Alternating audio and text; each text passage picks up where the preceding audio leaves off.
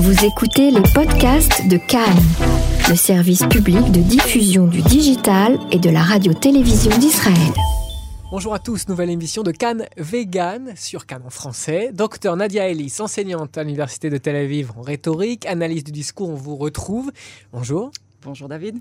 Vous êtes également euh, chef vegan et à ce titre, vous connaissez bien euh, les milieux vegan euh, en Israël et cela d'autant plus que vous êtes activiste ou militante, vous, vous, définirez vous-même sur ce terrain, dans ce dossier. Et justement, aujourd'hui, on va consacrer cette émission au militantisme vegan et à voir, à comprendre un petit peu quelles sont les spécificités israéliennes. Pourquoi? Eh bien parce qu'on a l'habitude en France, en Europe, parfois dans, le monde, de voir des scènes euh, de dégradation, parfois, euh, des scènes assez violentes, même sur le plan symbolique, face à des boucheries, des choses comme ça, euh, en Europe. En Israël, les types de mobilisation sont un peu différents. Alors c'est de ça qu'on va, va parler. Premièrement, si vous deviez... Est-ce que, vous, est-ce que vous êtes surpris, d'abord, premièrement, de la manière dont les choses se déroulent? Je vous parle vraiment des modes d'action vegan en Israël. Euh, non, je ne suis pas surprise pour la simple et bonne, raison qu'Israël est quelques années, euh, on va dire, plus, euh, plus avancé que le reste du monde, notamment l'Europe, c'est-à-dire les modalités d'activisme qu'on voit en France, en Italie ou dans d'autres pays européens sont plutôt les mêmes modes qu'on avait en Israël il y a une dizaine d'années. Tout simplement, Israël a avancé. Vous voulez dire que là, je vous coupe, Israël, les modes d'action israéliens sur le, sur le vegan euh, se sont constatés d'abord en Israël et ensuite on fait tâche d'huile C'est dans ce sens-là que ça s'est passé? Oui, je ne peux pas dire que les autres pays prennent Israël vraiment euh, comme exemple mm. et se basent sur ce qui s'est passé en Israël, mais il faut dire qu'il y a pas mal aussi de discussions euh, dans certaines organisations à l'étranger et il y en a qui viennent en Israël se consulter pour voir comment les choses ont marché ici, étant donné que, comme on le sait, Israël est considéré la capitale végane du monde. Mm-hmm. Donc on part du principe que le militantisme israélien a marché et que c'est donc euh, un, un, bon exemple à prendre dans d'autres pays. Maintenant,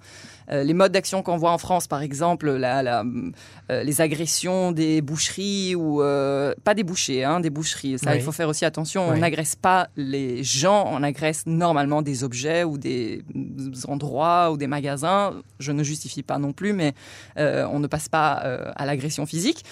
Donc, ce type d'agression d'endroits de, n'est peut-être pas le même qu'on a vu en Israël. En Israël, il y a eu des actions euh, euh, très violentes aussi, mais pas forcément vis-à-vis de boucheries ou de magasins ou d'endroits. C'était plutôt dans la rue, c'était plutôt dans des manifestations. Qu'est-ce que vous voulez dire par violent? Euh, bah voilà, je vais vous faire un exemple qui est très très connu en Israël. Il y a deux ou trois ans, pour Yom Ha'atzmaut, pour le jour de l'indépendance, vous le savez certainement, les Israéliens ont cette tradition d'aller euh, réserver leur euh, endroit pour leur barbecue au parc Ayerkon, au plus grand parc de, Tel Aviv. Et donc la veille, euh, ils placent leur barbecue pour aller le retrouver le lendemain matin avec leur viande et faire le barbecue qui est tradition de Yom Ha'atzmaut. Oui, une sorte de fête de la viande, effectivement. Exactement. Et, et, il y a 2-3 ans, le, un des plus grands groupes d'activistes véganes en Israël sont allés pendant la nuit et ont placé des cadavres de chats sur euh, ces mêmes barbecues. Et donc, les gens sont arrivés le lendemain matin, ont trouvé des cadavres euh, euh, de, chats, ont été absolument outrés par ce qui s'était passé. Évidemment, beaucoup de presse, beaucoup de beaucoup d'indignation de la part de la plupart des Israéliens, mais en même temps, le, on va dire que tout le monde a parlé de ça. Donc, euh, on, ne pouvait pas ne pas parler de, de ce sujet. C'était évidemment ce qu'ils voulaient obtenir. Et le message qu'ils voulaient faire passer, c'est qu'évidemment, il n'y a aucune différence entre un chat mort et une vache morte ou, euh, ou un agneau mort. C'est un cadavre, ça ne change à rien. Et le fait qu'on voit un cadavre de chat sur un barbecue, euh, c'est juste parce qu'il est tout entier avec la fourrure. C'est la seule différence avec euh, un steak. Donc ça, euh, si je comprends bien, ça fait partie des actions les plus marquantes. Alors on a dit violente. Peut-être que le terme n'est pas non plus approprié parce que si on, pour ne pas non plus dénaturer ce terme de violence, on n'a pas ici d'agression physique. on n'a pas non plus de dégradation. C'est vrai, il n'y a pas de dégradation, il n'y a pas de violence physique. Une violence symbolique peut-être. Bah, il y a une, violence psychologique, si vous voulez. La violence n'est pas que physique, il y a aussi une forme de violence euh, psychologique quand on, on, oblige une personne à regarder en face euh, un chat mort. Mhm. Quand il y a eu une autre manifestation qui aussi est restée dans les esprits des Israéliens, euh, pendant laquelle les manifestants se sont baladés dans le centre de Tel Aviv avec des têtes de, euh, de vaches mortes. Des vraies têtes. Des de vraies vaches. têtes, ouais. Saignantes par ailleurs. Euh, ça a été considéré comme une des manifestations les plus violentes, encore une Mhm. fois, euh, psychologiquement vis-à-vis des Israéliens, mais ça a marqué les esprits. Et Mhm. tout le monde se souvient de ça. Et il faut comprendre que ça fait partie d'une d'une vraie stratégie. C'est pas par hasard que c'est fait comme ça. Alors justement, si on cadre un petit peu le- cette stratégie dans, la- dans, le- dans le cadre de l'ensemble de la stratégie, est-ce que c'est plutôt quelque chose de marginal Est-ce que ce sont des coups, des actions, euh, coups de poing, euh, coups de force, force symbolique, euh, marginales, ou bien est-ce que c'est régulier? Euh, alors, il y a toujours une partie plus extrême, on va dire plus radicale, euh, chez les activistes de n'importe quel mouvement et certainement dans n'importe quelle euh, révolution. Je- on va prendre des exemples très classiques. Dans le mouvement féministe, il y a eu les femmes qui ont brûlé leur soutien-gorge dans la rue. Euh, dans le mouvement pour, euh, pour les droits de la communauté euh, homosexuelle, euh, un grand rôle a été joué par la Gay Pride, là où on voit une, forme d'homosexualité qui n'est pas celle qu'on voit tous les jours. Ces hommes qui, dansent presque tout nus sur, des camions au plein milieu de la rue, quelque chose qui a outré pas mal de gens. Et aujourd'hui, donc, dans le véganisme, les gens qui placent des cadavres sur des barbecues ou qui se baladent avec des cadavres dans les mains, c'est cette, cette partie radicale du mouvement sert en fait à normaliser le reste du mouvement et ça fait partie d'une stratégie qui est conscieusement pensée et réfléchie et voulue. C'est-à-dire, à partir du moment où on a l'habitude de voir des hommes qui dansent nus sur un camion, tout d'un coup, les deux hommes qui marchent dans la rue en se tenant la main sont tout à fait normaux. Parce qu'on a placé euh, ce qui est. euh, ce qu'on ne peut pas recevoir, on va dire, on, l'a fait euh, bouger. Oui, ça c'est très intéressant. On va s'arrêter un, un euh, un, mo- un moment sur ce point. En fait, si je vous comprends bien, ce que vous expliquez, c'est qu'il y a sur le plan social une norme, ce qu'on a l'habitude de voir, d'entendre ou de dire. L'idée l'objectif, la stratégie ici qui est pensée, c'est d'élargir le, le curseur en fait, d'élargir ce qui est considéré comme radical, de façon à ce qu'il, à ce que, à élargir l'habitude de voir des choses un peu plus inhabituelles. Plus qu'élargir, je vais dire, on va radicaliser encore plus le côté radical. C'est-à-dire, Mhm. on considère, euh, euh, vous voyez, il y a 30 ans, c'était absolument radical de se de s'afficher dans la rue pour un couple homosexuel. Pour que le moins radical Voilà. apparaisse totalement normal. Exactement. Donc pour que le pour que ce qui est considéré moins radical, donc se te- tenir le- les mains dans la rue devienne une partie de la normalité, il faut faire glisser le radical encore plus euh, et il faut le radicaliser encore plus. Alors, ce qui ouvre énormément de questions, y compris philosophiques, qu'on va pas forcément résoudre euh, ici. Mais euh, d'abord, ça pose la question de la limite. C'est-à-dire que est-ce que c'est poser la question jusqu'où on va essayer de repousser les limites de la radicalité pour faire accepter quelque chose de moins radical? Et de le rendre dans la norme. Alors c'est là, par exemple, que vous avez les débats entre les groupes plus radicaux. Dans le, dans le véganisme israélien, par exemple, il y a deux, trois groupes qui sont, entre guillemets, parmi les plus radicaux. hein. donc on a compris, ils prennent le parti d'être Mhm. du côté radical, mais ils sont tout à fait conscients que ça sert aussi à rendre tous les autres, euh, entre Mainstream. guillemets, normaux. Ça- voilà, mainstream, exactement. C'est intéressant, c'est un- c'est c'est un radical au service d'un mainstream finalement. Complètement. Complètement. Ce n'est pas pour dire qu'ils n'y croient pas. C'est-à-dire le moment où ils disent euh, euh, nous sommes pour la, euh, la liberté de tous les animaux, nous sommes pour que euh, tous les tests, euh, par exemple, médicaux ne soient plus faits sur les animaux, Mhm. etc. Quand on, on- on- on part vraiment, à, ils vont ouvrir les cages, ils vont libérer les animaux physiquement, ce n'est pas pour dire qu'ils n'y croient pas. Évidemment qu'ils souhaitent vraiment un monde sans cage, sans animaux euh, euh, dans, les, dans les boucheries et Mhm. ailleurs. Mais euh, mais mais il y a aussi vraiment un travail conscient de normalisation de tout le reste. Il y a dix ans, quelqu'un qui ne mangeait pas de... Même, on va faire euh, encore, euh, encore mieux, il y a 20 ans, les végétariens étaient, étaient très bizarres. On les, on- ils étaient considérés comme des gens vraiment pas, euh, pas normaux. Pourquoi ne pas manger de la viande? Aujourd'hui, être végétarien est parfaitement normal. À Tel Aviv en tout cas, euh, c'est enfin, en Israël et à Tel Aviv en en particulier. Israël, mais même, euh, mais même à l'étranger, je veux dire, même en France, on, on, on est plus surpris de rencontrer un végétarien. On comprend les raisons d'un végétarien. C'est maintenant le végétalien qui est un peu plus bizarre. Mm. Pourquoi pas les œufs? Pourquoi pas le lait? Pourquoi pas le le pas en cuir, euh, etc., etc. Voilà, en Israël aujourd'hui, ça a été complètement normalisé, Mhm. euh, d'autant plus que le pourcentage est vraiment très très haut. Maintenant, le travail se fait pour normaliser donc euh, ce côté euh, vegan de plus en plus dans des autres, dans les autres endroits du monde également, et cela passe aussi donc par cette radicalisation dont on parle. Alors, oh, un point sur les mots, et vous y serez forcément sensible, étant donné votre, votre domaine de compétences en, en rhétorique. Euh, parce que quand on parle, depuis tout à l'heure, il faut quand même le préciser, de, radi- de radicalité ou de radical, on fait évidemment pas référence euh, à des idéologies extrémistes qui peuvent, qui peut y avoir dans le monde, qu'elles soient nationalistes, religieuses. Euh, mais ici, on parlait vraiment du jusqu'au boutisme d'un mode d'action. C'est pour ne pas utiliser le mot extrémiste, Alors, c'est ça. qui Parce- me dérange énormément. Mais, Alors euh, exactement. Mais alors du coup, euh, comment on fait Comment on fait pour faire un tri malgré tout Euh, Quand je dis un tri, c'est pas un tri euh, hiérarchique en termes moral, mais c'est plus un, tri selon les objectifs. J'imagine que c'est un point de vouloir euh, lutter contre la consommation de viande. Ça en est un autre d'interdire les tests sur des souris qui pourraient mener à un vaccin qui sauverait des millions d'hommes. Est-ce qu'on est sur une même lutte? Est-ce qu'au sein du mouvement vegan, en interne, il y a ce genre de discussion? Euh, bien sûr qu'il y a ce genre de discussion. Non seulement il y a ce genre de discussion, il y a vraiment des stratégies différentes qui, ont, qui sont mises en acte par différentes organisations. Alors là, en a- c'est moins les stratégies qui me- m'intéressent, parce que là, on a, on non, c'est la conversation, je la- comprends. C'est la ça, discussion. La c'est ça. discussion a lieu dans la, dans la mesure où, euh, encore une fois, on est, on est à peu près tous d'accord sur le but final, c'est-à-dire un monde où il n'y aurait pas de souffrance, ni animale ni humaine. Maintenant, la question, c'est comment on y arrive. Il y a certains groupes pour lesquels euh, il est indispensable, de, par exemple, d'aller contre la loi. Il est indispensable de mettre l'État face au fait que les lois sont injustes et il faut changer donc les lois. Et il y en a d'autres qui, qui pensent qu'au contraire, il faut agir à l'intérieur des, euh, des frontières de la loi pour ne pas euh, trop voilà, aller au-delà. Donc il y a ces groupes qui, par exemple, vont même sur les modes vandaliser. d'action, là. On reste quand même sur les modes d'action. Maintenant, sur le, vraiment sur le. euh, est-ce que cette, euh, comment l'appeler, Euh, cette ambition, est-ce que ce mode de vie peut faire l'objet, en théorie, d'un vraiment de- d'extrémisme pour le coup, et pas seulement de, de radicalité?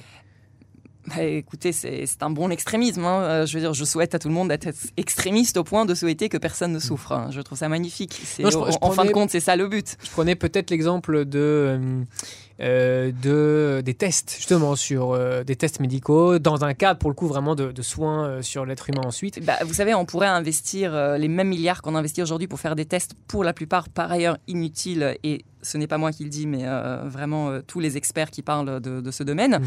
Euh, pour la plupart inutiles, on, on pourrait investir le- les mêmes chiffres pour développer des technologies qui permettent de faire des simulations du corps hu- humain et donc des tests sur des simulations qui soient parfaitement adaptées au corps humain plutôt que de passer par des souris, par des rats, par des cochons. euh, Vous pensez qu'une alter- par des des alternatives singes. existent Bien sûr que les alternatives existent, mais aussi, même si elles n'existaient pas, ce serait justement euh, la bonne opportunité d'investir là-dedans pour essayer de les développer plutôt que de rester dans le confort de ce qu'on connaît et qui de toutes les manières ne marche pas si bien que ça. Où est-ce qu'on est le plus en pointe sur ce genre d'alternative?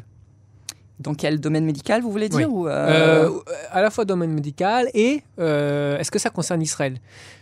Oui et non. Euh, alors en Israël, il y a un mouvement pour empêcher vraiment les tests sur les animaux. Euh, il a un peu de mal, j'avoue. En Israël, c'est assez commun, étant donné que le domaine médical est très développé en Israël. Alors, justement- euh, il y, a, il y a beaucoup de.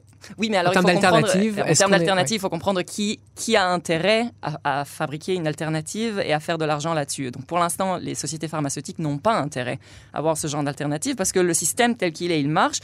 Euh, je ne sais pas si vous le savez, mais on produit les souris pour faire les tests. C'est un business de milliards. On vend des millions de souris par année aux universités, aux tests, aux laboratoires, rien que pour les tuer. Donc Alors, euh, si on arrêtait, les- ces business euh, n'auraient plus de quoi gagner. Maintenant, dans les universités, par exemple, pour des questions éthiques, on a arrêté d'étudier la biologie sur les animaux. Ce n'est pas seulement en Israël, c'est dans d'autres pays également.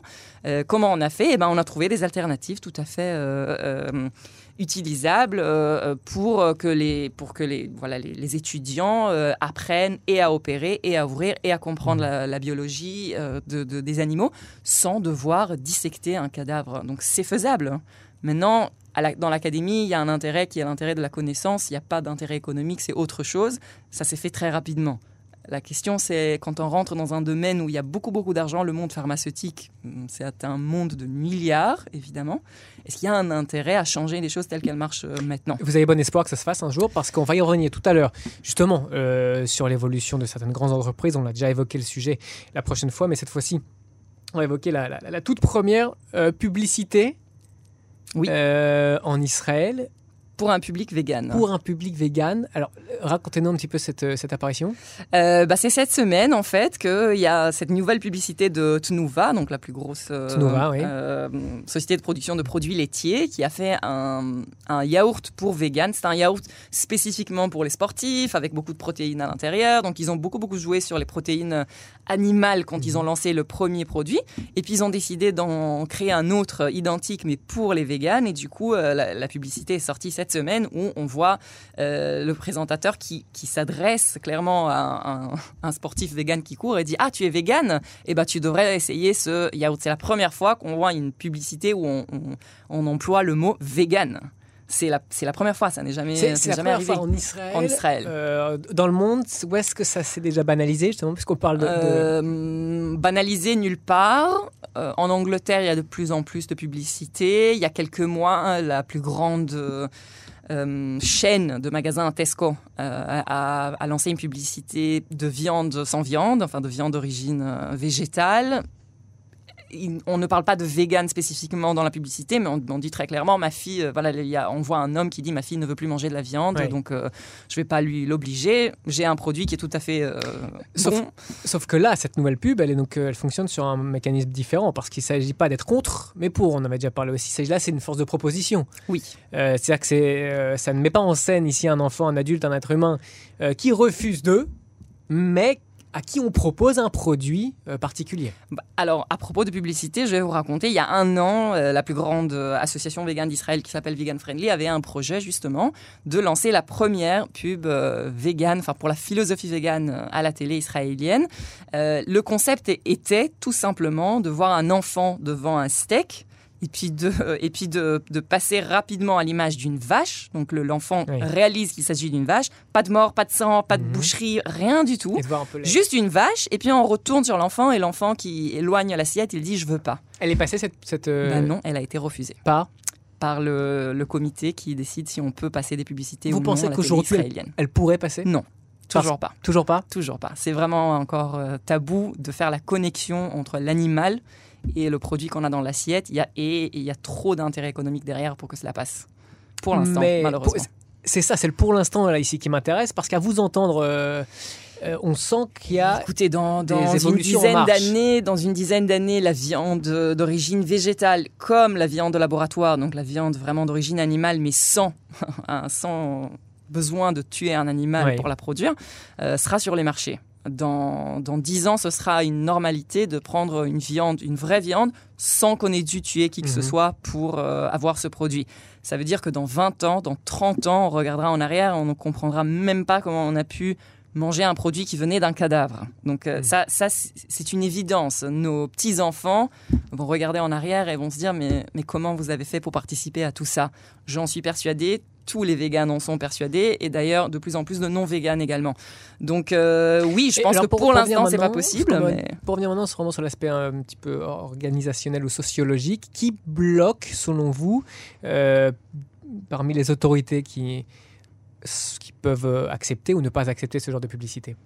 Est-ce que vous avez identifié plusieurs courants qui, qui sont ceux qui, euh, qui empêchent pour le moment la diffusion de publicité de, de ce genre? Euh, c'est pas pas selon moi déjà. Euh, c- ceux qui ceux qui vraiment contrôlent ce qui se passe du point de vue culturel et non seulement mais aussi législatif c'est les grands lobbies en tout cas en Israël le lobby de la viande le, la viande- le lobby du, des produits laitiers. Mhm. Et le lobby pharmaceutique aussi en Sauf que les- euh, le produit laitier, on en a parlé la dernière fois, eux-mêmes commencent à se convertir à ce genre de... ils commencent à se convertir pour des questions économiques Et donc, mais- pas pour des eh, questions éthiques Mais justement, c'est un, levier assez, euh, assez important, ça, l'économie. Oui, mais ils souhaitent pas non plus détruire euh, leurs propres produits. Ils souhaitent combler le Mhm. manque. Cumulé, Bien sûr, hein, ils veulent bien, ils veulent bien compléter le manque de vente par d'autres produits, mais, mais leur but c'est pas de détruire la filière laitière. Est-ce que vous diriez, vous diriez, question peut-être un petit peu complexe, euh, mais qu'on, en vous écoutant, on a l'impression qu'on se retrouve ici avec le vegan euh, face aux, énergies renouvelables Euh, Dans le sens où vous avez des, industries euh, classiques, traditionnelles, qui, qui ont fait leurs preuves, qui marchent, sur lesquelles euh, on peut compter, mais euh, qui polluent ou qui ont des, tout un ensemble d'inconvénients. Et en plus, vous avez toutes les énergies euh, alternatives, solaires, vers lesquelles on tend, mais la transition est très longue. Est-ce que vous pourriez comparer un petit peu euh, ce, genre de modèle dans le vegan, avec des, des- des habitudes de consommation traditionnelles qui ont fait leurs preuves sur le plan financier, mais une tentative de plus en plus inexorable malgré tout d'évolution euh, pour, finalement, la manière qu'on arrêterait les énergies fossiles, et on Mhm. arrêterait les sources d'énergie animale. Est-ce que, c'est- est-ce que cette comparaison vous semble... La, euh, compara- la comparaison marche parfaitement et non seulement elle marche parfaitement, elle est très, euh, elle est très adaptée dans la mesure où de toute façon tout ça est lié aussi au climat et euh, tout ça est aussi lié à l'environnement. D'une manière ou d'une autre, le monde va virer vers un mode d'alimentation qui est euh, de plus en plus vegan parce qu'il n'y a pas de choix. Tout simplement, la planète ne peut pas continuer euh, à être gérée dans la manière où elle est aujourd'hui. On le voit, les incendies euh, en Amazonie, en Australie, tout ce qui se passe. Malheureusement, la plus, en tout cas en Amazonie, c'était le cas. C'était l'industrie bovine qui a fait, c'est vraiment qui a le, créé ça. c'est vraiment le, le lien est aussi euh, aussi établi, la corrélation est établie parce qu'en Australie, pour le coup, c'est, on, on est sur d'autres types de. En causes. Australie, oui, mais en Australie, euh, encore une fois, là, on parle de problèmes de climat et changement climatique. Donc, le changement climatique est dû euh, à cause des émissions de CO2. Les émissions de CO2, s- la plus grande partie viennent de l'industrie euh, alimentaire, animale. Donc, tout est lié de manière tellement directe euh, qu'on on ne peut pas sortir de là sans changer quelque chose dans nos habitudes alimentaires. Est-ce qu'il y a des événements véganes euh, à retenir en 2020 Euh, il y aura certainement le Vegan Fest euh, aux alentours du mois de mai, juin. C'était en 2019, c'était le plus grand du monde. C'était à Tel Aviv. En 2020, euh, ils considèrent le refaire, donc ce sera encore une fois un très très grand événement, sûrement. Ouais, Si l'Eurovision, c'est une fois toutes les, euh, tous, tous les 10 ou 20 ans en Israël, le, voilà, le ce- Vegan Fest, événement, euh, c'est une fois par an. en quoi consiste-t-il? C'est un festival vraiment pour promouvoir tout ce qui est alimentation végane de, de point- du point de vue culturel, mais non seulement. Donc tous les restaurants, tous les fournisseurs, tous les producteurs, tous ceux qui euh, ont un offre végane d'une manière ou d'une autre se présentent à ce festival. Donc on parle de centaines et centaines et centaines de producteurs. Et les gens sont invités à aller se balader. Ils peuvent de la même manière euh, s'acheter à manger, comme s'acheter un livre, euh, entendre une conférence, faire du yoga. Ou, euh, Et qui organise ça exactement? Ça, c'est vegan friendly, encore une fois. C'était euh, Pour le côté israélien pour le côté israélien, bien sûr. et à l'étranger? et à l'étran- bah, à l'étranger, c'est à chaque fois, dans chaque pays, c'est la plus grande organisation végane du pays qui, s'occupe de ça. D'accord, ah oui, euh, c'est un- une espèce de festival itinérant qui à chaque fois. euh, non, c'est pas itinérant, c'est chaque pays organise le sien. Ok. Mais il se trouve que l'israélien, malgré le fait que le pays est si petit, euh, c'est le plus grand du monde. C'est le plus grand festival du monde. D'accord, en termes de participants Et de participants et d'offres. Mhm. Euh, cette- en 2019, il y avait 50 000 participants. C'est une énormité pour un festival. Vraiment, 50 000 c'est- ouais. participants. Et Ouais. puis, il y aura la marche, bien sûr, pour les droits Mhm. des animaux. Ça, ce sera plutôt en début d'année scolaire. Ça, ça se fait une fois tous les deux ans. Euh, il y a deux ans, encore une fois, la marche en Israël avait été la plus grande du monde euh, de l'histoire. Un événement vraiment euh, sans pair. C'était exceptionnel. Il y avait entre 40 et 50 000 personnes. Maintenant, on, parle d'une manifestation. quand on a 40, 50 000 personnes en Israël pour une manifestation, c'est pour des grands, grands événements. Donc avoir 40, 50 000 véganes qui se sont mobilisés pour manifester pour les droits des animaux, c'était exceptionnel. Ça fait le tour du monde d'ailleurs. Et, et donc cette année, il y aura de nouveau une, une manifestation et on compte avoir encore plus de gens. Rendez-vous est pris, donc on aura des, des choses à dire en 2020. Docteur Nadia Ellis, euh, merci beaucoup, enseignante à l'Université de Tel Aviv en rhétorique, analyse de discours. Vous êtes aussi, bien sûr, chef euh, vegan. Euh, Merci à vous, David. Activiste militante aussi, on peut. C'est un titre qu'il vous, que Je, vous, euh, je l'assume endossez, sans problème. Euh, donc, euh, c'est donc à ces multiples titres et casquettes que vous êtes venu nous parler pour cette nouvelle édition du Cannes Vegan. Merci beaucoup. Merci à vous.